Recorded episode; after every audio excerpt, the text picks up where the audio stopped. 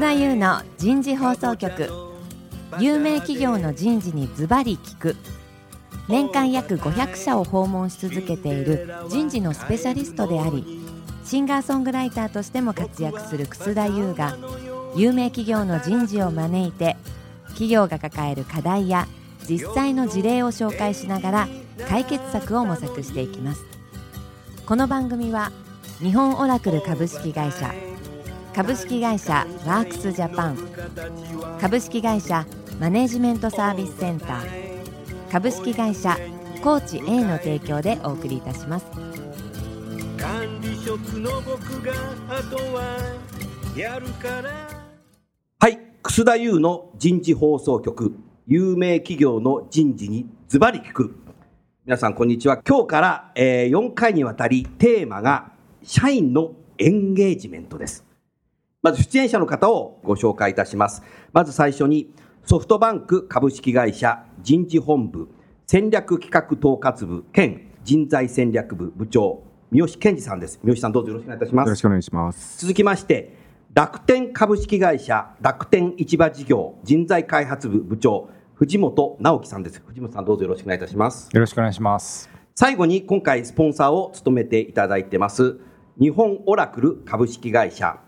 行役員社員エンゲージメント室長赤津恵美子さんです。赤津さんどうぞよろしくお願いいたします。よろしくお願いいたします。はい。以上のメンバーで、えー、今回は社員のエンゲージメントについて4回にわたりですね、えー、皆さんと話し合っていきます。で、今日第17回につきましては、人材育成やエンゲージメント向上の取り組みについて皆さんと一緒に話していきたいと思いますので、どうぞよろしくお願いいたします。赤津さん。はい。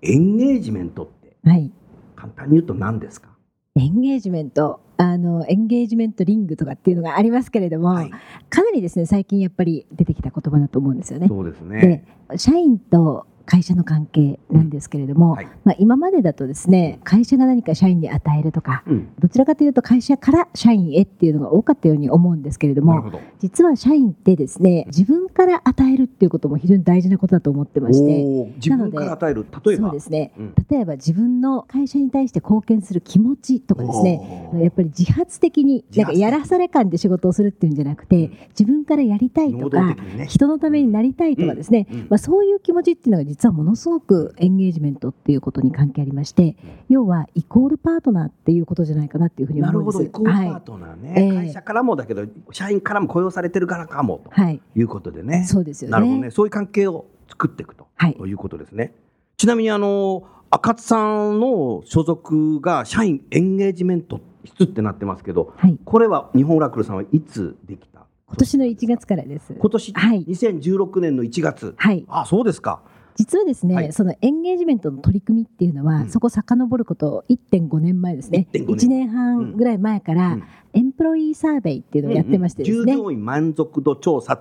て訳しますよね、はい、え。ーはい。うん、その社員の意識調査をする中で、やはりいい人材の方にですね、オラクルっていいねって入っていただいて、でプラス定着していただく、活躍していただくっていうのがすごく大事だなっていうふうに思っています。はい、リテンションと、うん、あとやっぱり先ほど言いましたような、自分からやるっていうですね。ね。はい。なるほど。っていうのがまあ大事だねということになりまして、うん、なのでここ2年ぐらいですね、うん、弊社では大事なテーマだというふうに思いまして取り組んでます、うん、ありがとうございます。もうちょっと赤さん詳しく教えてほしいんですけど具体的にどんな施策を今されてるんですか？今ですね。なんか目標を持ってやってらっしゃるとはい社員のいわゆるそのエンゲージメントですね、はい、まあ、満足度ってちょっと訳すかもしれませんけれども、それを85%にするという高い目標を掲げてます。85%数字を掲げてるの、はい、これはもう社員皆さん知ってるんそれで。そうです。経営も知ってるし。はい、で、ミッション85っていうふうに呼んでましてですね。そういうの、はい、掲げてるのね。やってます。それは今年から？その発足した時からですね、ねもう今年3年目になります。あ、もう3年目。はい。なので、2020年までに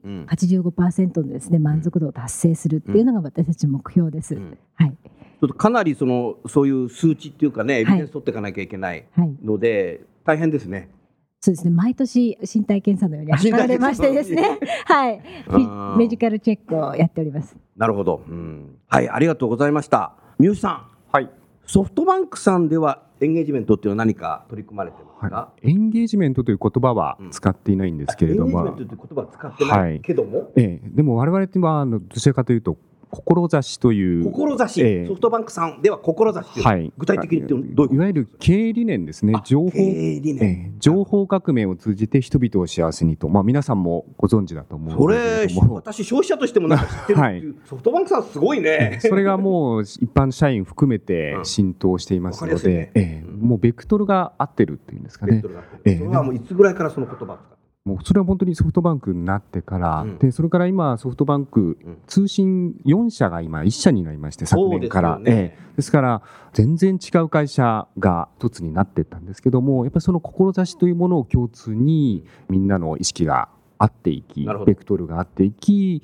会社が一つになってきたっていうのがこれまで辿ってきた、ね、ちなみにあなたはどちらの会社？私もともと日本テレコムの人間でございまして、途中、まあ、ボーダフォンに転籍もしてはい、外資系に行ったわけです、ね、はい、でまたソフトバンクで、えー、日本テレコムのみんなと一緒になって。ソフトバンク BB だとか。はい。BB ですか日本テレコム。それからウィルコム e アクセスの方々も一緒になりましたもともといた日本ソフトバンクの社員の方。もいらっしゃいますですのでそれをじゃあ PMI やるのにすごいご苦労されただろうね、人事は。はい、ですので、まあ、制度の統合なんかは、本当に、えー、みんなで知恵を出し合いながら、うん、えー、やってまいりました。そうすると、それぞれの出身の会社にも、はい、そういう大切にしてる言葉だとか、はい、そういうのってやっぱあったんだろうけども、はい、新しいソフトバンクができたときに、はい、人事としてどうやって浸透させていったんですか、はいやっぱりあの目指すべき方向性、うん、そこを一つにしていかないと、会社として、うん、それからまあ組織としても、うん、えー、一体化ができませんので、やっぱりそこを目指すというところを人事としても中心にやってまいりました。やっぱりね、ソフトバンクさんはカリスマな孫さんがいらっしゃるので、はい、孫さんのリーダーシップで、はい。まあ、そこは非常にあの会長の、うん、今、その会長でございますけれども、ね、やっぱり強いメッセージと、会社の行くべき方向性をしっかり示していただいてますので、それをいかに実現するかというのをみんなで知恵を出し合って、今までやってきたということですね。なるほどね、うん、ありがとうございます。さあ、じゃあ藤本さん、楽天さんではエンゲージメントっていうのは何か取り組まれてますか？そうですね。まず私、事業部の方の人事なんですけども、はい、事業部、楽天。市場事業楽天市場、はい、2014年から、うん、まあ、グループ先駆けて、はい、あのエンプロイサーベイの方はやっておりまして、うん、で半年に1回、取りまして、うん、でそれぞれこう部署ごとにも満足度が見えるような、うん、見えるような形になって,、えー、なってまして、でそこで市場事業全体として取り組むべきものなのか、まあ、それぞれの部署ごとで取り組むべきものなのかということをまあ送別しまして、はい、でそれぞれの部単位で部長がリーダーシップを取ってどういうふうに職場を改善していくのかとい。うことを半年に1回取り組んで。それを目標を持ってやってる、ええね、はい。だいぶ変わってきましたか？そうですね。一番やっぱり従業員満足度と紐づく相関関係が高いのが、うん、まあ、仕事のやりがい仕事のやりがいね、えー、で特に我々の会社、まあ、平均年齢市場事業だけでいうと30歳ということで非常に若いそうなんだ、えー、組織ですので、うん、やっぱすごくこう成長意欲が高い社員が多く,、多くて。えー、いますので、うん、まあ、上司の仕事の与え方ですとか、うん、部下へのそのフィードバックの在り方でこう成長実感というものが伴ってくるものですからなるほど。その管理職を中心としたコミュニケーションの強化ですとか、はい、育成機会の提供、仕事のアサイメントっていうのを中心にこうやっていこうということが各部署で見られてます、なるほど。今そうすると藤本さんマネージャーの役割がものすごく重要。そうですねええ、マネージャーによっても少しばらつきが出ちゃうね、どこの会社でも多分出るね、ええ、かなりの人数でしょ、マネージャー。そうですね、ね。マネージャーが非常に、まあ、ドライバーといいますか、ドライバーそうですね、ええ、なんで、フィードバックする時の内容に関しても、うん、まあ、その部署ごとで、従業員にマネージャーごとにこうカスケードダウンしてなるほど。グループごとに何が課題なのかと討議して、討議して。でそれで重要度とか緊急度とかでこう整理をし、うんで何を取り組むべきかということをボトムアップでこう作っていくっていうことが組織に対しての当事者意識といいますか、うん、コミットメントを高める一つの、まあ、重要なプロセスかなと。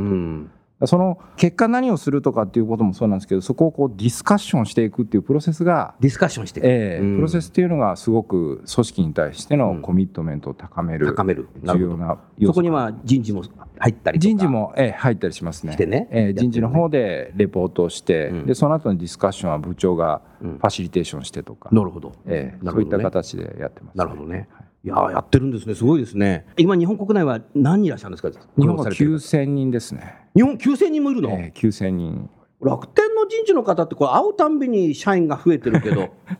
社員の数が J 株ですよね。9000人いるんだ。そうですね。すごいね。やっぱりこう、若い人がどんどん入ってくるので、うん、どうやってこう、エンゲージメントをそれこそ高めていくのか、当事者意識を高めていくのかっていうのは、組織的な課題ですね。うんでも、ごく最近、ええ、双子玉川に引っ越されたじゃないですか。ええ。私あの、引っ越したと同時にちょっと見学させていただいたんですけど、ありがとうございます。もうあそこに引っ越しただけでエンゲージメント高くなるんじゃないんですか。まあ、そんな単純なものではないかもしれないですよね。人事的にはそれやない、えー、総務的にはそれいいかもしれないけど、えー、まあ、あの確かにサーベイとか見てると、うん、食事が朝昼晩フリーでよかったっていうのは、まあ、食堂に通報あったもんね、えー、そうですね。あのありますけど、まあ、よく言われるその動機づけ要因とこう衛生要因みたいな。ああそこね、えー、よく言われる話で、ねえー、そここう満足しても、不満足は減るけども、はい、やっぱりやりがいとか満足はまた別なので。不満足は減るけども、えー、それは大切ですね赤津さん、はい、あの今の藤本さんの話を聞いていて何か意見や質問ありますか？いや本当におっしゃる通りだと思うんですよね、うん、やっぱり当事者意識を持って部門長だったりマネージャーさんがやるっていうのが一番大事なことだと思うんです、うん、っていうのは社員の方にとってですね人事とかって遠いんですよね、はい、あるいは会社の政策っていうのもすごく遠くて、ね、なんでやってるのかとか、うん、始める時にはやっぱり説明をしたりとかするのが必要なので、部門で一番近いところでディスカッションしながら。この問題に対してだからこの施策なんだよねとか、だからこれやることになったんだよねっていうとすごく分かりやすいですし、あとものすごくポジティブなのは、何かこれがいいねって言った時にすぐにアクションが取れる。昔すぐやるかとかっていうのありましたけどもああいうこうスピーディーなのがすごく大事なんです。ええ、やるべきことが大きいこととかあの小さいこととかっていうよりは、何か声を上げた時にすぐに反応して、それに対して変わっていくっていうのが、エンゲージメントを高める第一歩なんですよね。なるほど、はい。なので私たちの会社でもですね、はい、そういうまあ有志の方を募って、はい、今プロジェクトをやってるところなんです。うん、でディスカッションをしながら、はい、あれがいいねこれがいいねっていうの出てきたら、うん、もう大抵のことはですねノーと言わずにやることにしてます。でそういうその皆さんがですねやりたいって思ったことができるので別にそのプロジェクトに参加したからといって自分の仕事が減るとかいうわけではなく、うん、アドオンなんですけども。プロジェクトに参加したから評価があるわけでもないわけです。それはまあ多少あのスキルが上がるとかですね。いろんなメリットはあるんですけれども、大切な仕事なんはい。大切な仕事なんですがすごく喜んでやってくださってますね。はい。ですごく熱心に早くやる、うん、でなぜかっていうとこの間やろうって言ったことがそのできることがすごく嬉しいとかあとそのなんていうんですかね部門を超えたチームなんですね。私たちのやってるそのチームは、ね、はい。で普通に仕事をしていたら合わないような部門の人とか、うん、あるいはその階層の人、うん、でスポンサーっていうのがですね副社長とかでついてますので、はい、合わなかったような人とこのミッション85のプロジェクトを通じて会うことができるそのプロジェクトっていうのはどはい、どうやって作ったんですこれはですね人選は人選は手上げです。はい、手上げたの？はい。そもそもだから手上げてるの？そうですね。まあなのでそもそも、うん、お願いしますやってくださいじゃないのね。あの中にはですね例えば新入社員のプロセスをもうちょっと親切にしましょうとかいうので、はい、まあ、人事関係の方とかですね、うんうん、あの必要なんで入ってくださいという方はいました。ね、はい、でも手手上げ式なんだ。そうですね。あのそれでも人事としては手上がるかなっていう不安はなかったんですか？こういうことをやりますっていうのと、もともとその社長がですね、ビジョン2020で2つ言ってまして、クラウドナンバーワンになるっていうのと、あとはやっぱりその会社がですね、ザ・モストアドマイドカンパニーにならないといけないよねと。はい。変わらなきゃ。うん、はい。っていうことをこう言っていますので、非常に大事な会社のプロジェクトなんだなっていうのが分かって。分かるからね。はいだからそういうその大事なものに参画したいって思う人はやっぱりいるわけですよね。よねはい。自分長いし、そろそろやっぱ貢献したいなっていうのもあるでしょうし、うん、あと新しいんでそういうそのクロスの人脈作りたいなっていうのもあるでしょうし、なるほど。はい。っていうことでですね、まあ手を挙がったメンバーがこういうのやりたいっていうのを提案してくれて。朝活とかも始めましたし、うん、そんな朝の8時からね来るのかなと、うん、そもそもなんかあの来る時間帯が9時なんですけども9時に揃わないフロアとかもあるわけですね夜型なので。で朝活なんかやりたいって言うからじゃああのやりましょうと。そしたら8時からスタートするんで7時半とかにセットしないといけないですね。なるほど。もうみんなビシッと来てですね。来るんだ。はい、来るんですよね。すごいね。やっぱりやりたいことをやるっていうのはこんなにエネルギーがあるんだと思ってすごいびっくりしました。はい。ね、ありがとうございます。藤本さん今さ勝さんがスピードって言ってたけども、はい、楽天さんってそもそもなんかスピードスピードスピードっていうのがあるじゃないですか。えーはいあれはやっぱりもうかなり浸透してますよね。まあそれはそうですね。早いですよね。えー、早いですね。先ほど似たような話で、うん、あのうちの前でもハッカソンって言ったコンピューターのハックとマラソンの造語で、うん、まあエンジニアとかがこう一泊二日とかで温泉やらなんやらですぐアプリをこう作ってリリースするみたいな催しを開発中心にやってたりするんですけど。まあ、この間三木谷の方から、まあ、それをちょっと事業の方でもサービス開発でやりたいねみたいな。すぐやろうよみたいな話で,、でもうすぐやってこう募集かけたら、若手がこう10人ぐらいわっと集まってやりたいと。で昨日もその打ち合わせだったんですけど、やっぱやる気のある若手っていうのはすごいエネルギーがあってなるほど。別にそうボランティアなんですよ。別にそれが評価に評価につながるとか。別につながるとか、何か報酬がもらえるとかじゃないんですけど、やっぱそういうイノベーティブなことをやりたいっていうパワーがすごくてですねもう僕も完全おっさんで取り残されちゃったなみたいな感じなんですけど。なるほど。ほんでもうそれでもう7月に3かけて、はい、もうそういう1泊2日で開発も交えた50人ぐらいのイベントをやって、まあ、最終プレゼント三木谷なり役員なりにちょっと話をしてなるほど。よければもうアプリがリリースされるみたいな。おすごいですね、えー、そんなスピード感でやってますね。えー、ありがとうございます。さあ三好さん、今の赤津さんや藤本さんの話見て、何か感想なりご意見ありますか、あとはまたソフトバンクさんの話でも構いません、どうぞ。やっぱりその社員の自発性というんですかね、自らチャレンジするっていうことがすごい原動力になっているというのは、まあ、弊社の中でも同じでございまして、有名なのはアカデミアをおソフトバンクアカデミアね、はい、アカデミア少し簡単に説明ください、はい。まあ、孫会長の後継者を作っていこうと。当然その経営者としての育成というのも観点でまさに手上げで自らチャレンジをしそれはもう社員以外社外からも手をも挙げていただいて、まあ、そういう意味での人脈形成であったりトレーニングであったり、まあ、そういった中での経験を積んでいくということもありますし、からソフトバンクユニバーシティという言い方をしてるんですが、はい。はい社内の研修制度も、これもあの自ら手を挙げて、自分から取りに行くと、なるほど。で我々人事としてもやっぱり挑戦する人にはどんどんチャンスを与えていきましょうというスタンスでやっておりますので、財務の方がマーケティングの勉強をしてもらっても構いませんし技術の方がファイナンスの勉強をしてもらっても構いませんし自らどういうスキルを身につけるのか知識を身につけるのか、うん、そういうチャレンジを。研修のプログラムも能動的なんですね、はい、なるほど。あと先ほど、まあ、ハッカソンのようなですね、うん、ソフトバンクイノベンチャーという言い方をしてるんですけども聞いたことありますね、新規事業提案制度というものもやっておりまして、はい。はい、えー、今年2回ですかね、うん、で内定者からも手を挙げられるようにして内定者からも、ええ、本当に事業にチャレンジしたいと。いい人材どんどん取ってっちゃうね。まさにそう競合します。競合今日それ議論しる、番組的には面白いかも。チャレンジするということをしっかり会社としても支援していくっていうのがまさに人事のポリシーとしても考えているところですね。それはイノベンチャーはやっぱそうやって手を挙げた人に対して会社としていろいろ審査したり、はい、いろんなことをして、はい、起業する。はい。もう事業化に向けてその人を責任者に会社できてるわけですね。はい、できてますし。さっきの楽天さんがねすぐアプリ作ったって同じようにもうすぐ会社作って。はい、というところも今やってるところですね。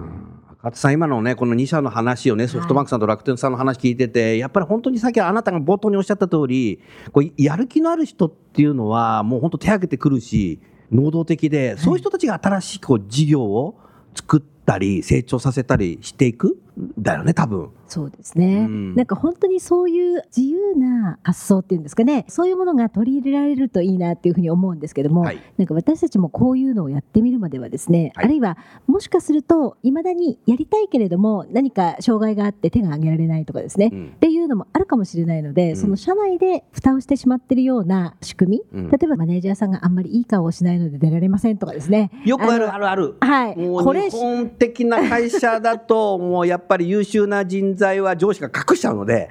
とかですね。歴史100年150年200年250年300年ある会社多いので日本は、はい、そういうところはやっぱりどうしても優秀な部下は上司が隠しちゃうっていうのがあるのでやっぱりそういうカルチャーだとなかなか出てこない。あるかも分かりませんし、あと直近に役立たないっていうかですねどちらかというと、まあ、今やってる仕事を中心にやってくれと、うん、全体で大事な仕事だっていうのは分かるんだけども。目先目先のね、そうですね。はい。っていうところにフォーカスをしてほしいとかっていうあの今月の売り上げとか。そうそうのがあるとなかなか手を挙げづらいのかなっていうふうに思いましてだからおそらくそういう条件がなかったとするともっとたくさんいるんだと思うんですね。うん。だからそういう力をどうやって発揮していただくかっていうのがわりかし人事とかですね、うん、あのこういう本社部門としてはキーかなっていうふうに思います。なるほど、ね、はい、今日あのお三方の話を聞いていてふっとひらめいちゃったんですけど多分それは社員のなんか働き方の改革もしないと四六時中目先の仕事だけやってたら多分そういうやりたくてもできない自分作りっていうのができちゃうだろうから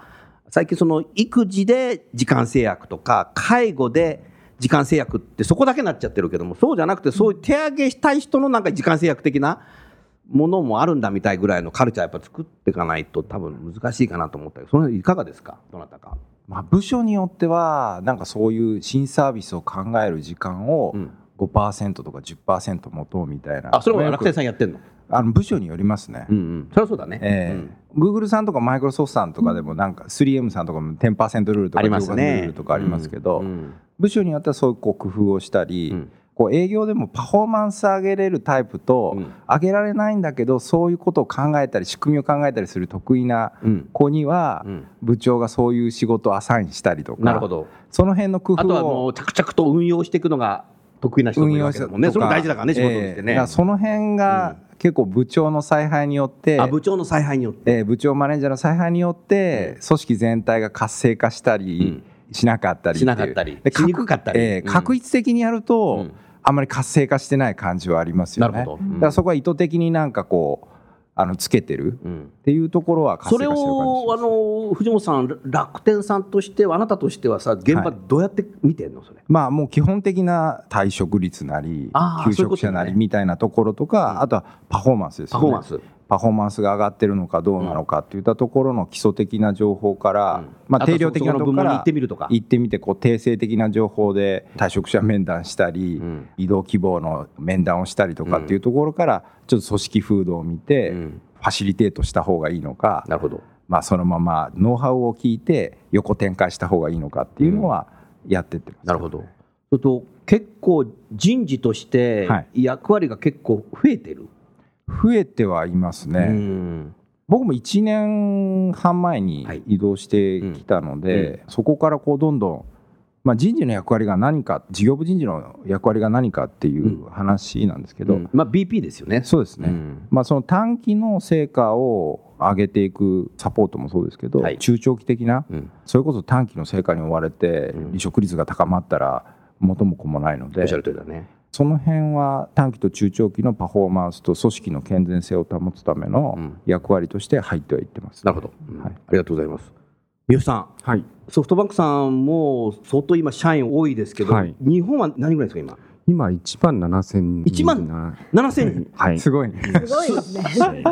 これこの前聞いたより増えてる。グローバルだと？グローバルいるともっと数は増えてるんですけども、ね。ええ先ほど上司にちょっと遠慮してとかいうお話があったと思うんですけど、弊社でもやっぱりそういう意味でのこう移動がなかなかしづらいとかいう話もありましたので、昨年実はフリーエージェント制を導入をしましてさすがプロ野球持ってる会社だな。しかもそういうこのプロ野球のようなある一定年齢を経て資格を経るというものではなく、基本的には誰でも手が挙げられると。しかも上司の許可は取らずに。取らずに。で自分の行きたい上司経由じゃないないです。じゃもうすぐそれは人事にエントリーできる。はい。で自分の行きたい部署を選んで手を挙げて、まあ、当然いろんなプロセスを経て選考はしていくんですけれども、そういうまさに自分でチャレンジをしていくというところの会社の仕組みとしても FA であったり、あとジョブポスティングも特に新規事業なんかはそういうジョブポスティング制度を入れて自らやりたい人をぜひと。で部署の方もまあ確かに非常に苦しい状態にはなるんですけれども、ね、やっぱりその会社の将来に向けてというところで、背中を押してくれるという仕組みが出てます。背中を押してくれる、えー、カルチャーになってきてる。なってきてると。FSA では結構手を挙げる。はい、昨年初めてここだけの話聞かして。ここだけの話になんないんだこれ。かなりの方はチャレンジチャレンジしてる。はい。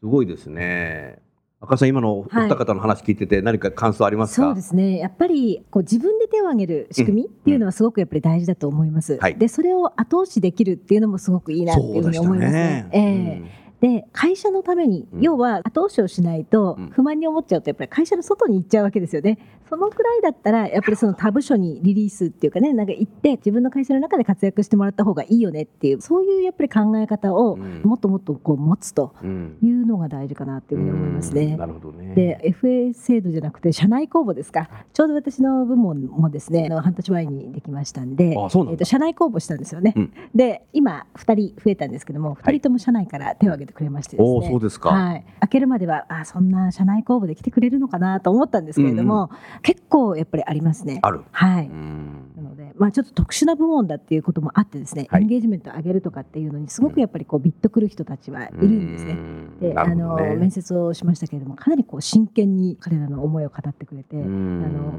そういう熱い思いの人たちと今一緒に仕事ができて、はい。なるほど。ハッピーです。いいですね。はい。お三方の話を聞いてると、広い意味でのこれタレントマネジメントなんじゃないかなと思ったけど、どうですかそれ？そうだと思いますね。ねえ、うん、そうですよね。広い意味でのね、はい、うん、でやっぱりマネージャーもきちっとやっぱ部下を見ていくってことなんだろうね、うん、そうですねうん、やっぱり部下見ていかないと難しいね。はい、なのでやっぱりね先ほどあの楽天さんがおっしゃってましたけれども部門の今までだと採用してとかですね、うん、あるいはそのパフォーマンスマネジメントをしてとか、うん、まあ、そういうのってまあなんかこう人事が主で部門は10みたいなねなんかそんな意識もあったかと思うんですけども、うん。はい、やっぱりエンゲージメントっていうことを考えるとその人事が日々こうやって合いの手を入れられるわけではないので、半径3メーターにいらっしゃるマネージャーさんがですねよく見て話を聞いてダイアログしてっていうのは、ダイアログして対話をしないといけない、ね。ね、すごく大事かなというふうに思いました。そうなんですよね。多分エンゲージメントって先ほど冒頭に赤津さん言ってたけども多分結婚指輪を外していても離婚しない夫婦みたいな。そういう僕は僕はね、はい、そういうふうにねまた初めての人にはそういうふうに説明するんだけど多分そういうことなんじゃないかなと思うので、うん、それだからお給料上がらなくてもややめないって、うん、そうそう。なん。ですか。究極はね。そうです毎回あの上げるっていうことが聞くわけではないのではい、うん、とはいえ人間の気持ちって年に1回あの給料が上がったからと言って毎日ハッピーでいられるかっていうとなかなか難しいですよね。上がった翌日までだな。そうです 藤本さん。いやそうかもしれないいや僕よく言ってるのが、まあ、机の整理と似てるかなと思っていて。御社ほら毎週ええ。ちょっとその話してよ。毎週あの朝会っていうこう全体グローバルも含めて。今もやってんの？今もやってますね。創業からずっと三木谷が先週起こったこととか今考えてることの情報シェアが10分15分ぐらいあり、うん、で今はその Q&A セッションみたいなのが、会議地方とかも支社もつないで三木谷が答えるような15分のセッションもあり、うん、でその後いろんなテーマに沿って最新のテクノロジー動向ですとかなるほど。今の業績状態とか、はい、あと最近のマーケティング動向みたいなテーマごとにこう週ごとに変わるんですけどその視野があるんですけどそれが終わった後みんなあのお掃除するんですよね。机の上とかなるほど。椅子をですね。でこれ何かっていうと、ね、まあ、ある種こうプラクティスで、うん、まあ、単純にきれいにしろっていうわけではなくて、うん、創業の理念とか、うん、まあ、自分がなぜこの会社に入ってどういうミッションで働くのかっていうことをまた振り返りながら仕事をする。だからまあ後のパフォーマンスマネジメントの話につながるかもしれないですけど、はい、その目標がありきではなくて目標が手段化するんじゃなくて、ミッションが何なのかと、はい、いうことを理解した上で、日々仕事を日々一日を大事にしようっていうことで、まあ、お掃除するんですけど、話は戻るとよくこう評価レビューのミーティングの後、はい、まあその上司の顔とか、その受けてた部下の顔とか見るとポジティブに終わったところとなんかネガティブに終わったところがこう見えたりしますけどなるほど日々日々こうフィードバックをしたりダイアログをしてる上司と部下の関係だと、はい。まあ、大体がその時間がこう未来の話になるんですよね。未来の話になるいい、ね、日頃から話してますから、うん、自己認知もあって、うん、自分の評価も大体これぐらいですよねと。うん。まあ、パフォーマンスもこれぐらいだったんだって、そうだよなと、でこれからどうしようかみたいな話になってるんですけど机の整理と一緒でこうずっとダイアログもせず片付けもせずたまったものを半年とか1年まとめて大掃除のようにフィードバックしても、うん、なんでその時言ってくれなかったんだみたいな話なるほど。なるわけで。すごいストーリー性だね。おっしゃる通りだね。なので日頃からやっぱダイアログをこう続けてフィードバックをするっていうことが、やっぱり納得感とかやりがいにつながると思うので、うん、管理職には日々日々のはい、やっぱ行動の観察とフィードバックが大事だよみたいな話をしてますけどね。うんうん、はい、えー、どうもありがとうございました。それではあの間もなく時間になりますので、今日のテーマはこのくらいで終わりたいと思います。次回はですね、レーティングレスの潮流ということで、最近あの北米ではあの年次評価をやめてしまうグローバル企業が相当増えてきているので、その辺をですね、皆さんとですね、少し議論をしていけばいいかなというふうに、そんなふうに思っています。それでは、今日のゲスト最後にご紹介して、えこの番組は、え終わりたいと思います。ソフトバンク株式会社の三好健二さんでした。どうもありがとうございました。ありがとうございました。えー、楽天株式会社の藤本直樹さんです。ありがとうございます。ありがとうございました。で、最後に、えー、日本オラクルの赤津恵美子さんです。赤津さんどうもありがとうございました。ありがとうございました。